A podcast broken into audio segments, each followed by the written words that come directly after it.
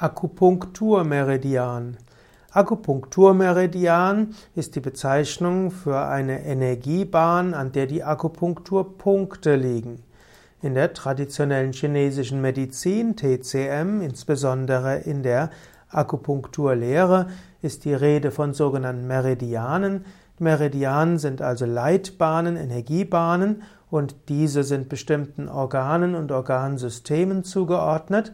Durch die Akupunkturmeridiane fließt Qi, die Lebensenergie, und wenn die Qi-Energie irgendwo blockiert ist, entweder gestaut ist oder zu wenig da ist, dann können die Organsysteme erkranken. Auch psychische Erkrankungen werden manchmal auch bestimmten Blockaden in den Akupunkturmeridianen zugeordnet.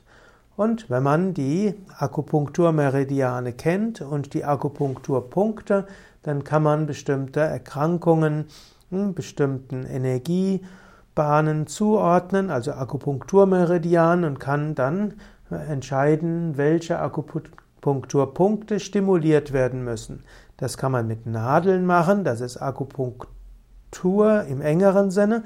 Dann gibt es die Akupunktmassage, wo man entweder über Stäbchen oder andere Weise die Akupunkturpunkte, die Meridiane stimuliert bzw. harmonisiert oder man kann es auch durch Akupressur machen, also eine Form der Punktmassage.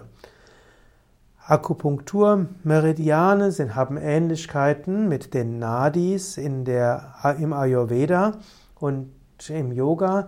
Im Ayurveda gibt es auch die sogenannten Marma-Punkte, die man für die Marma-Massage nutzt zur Stimulierung.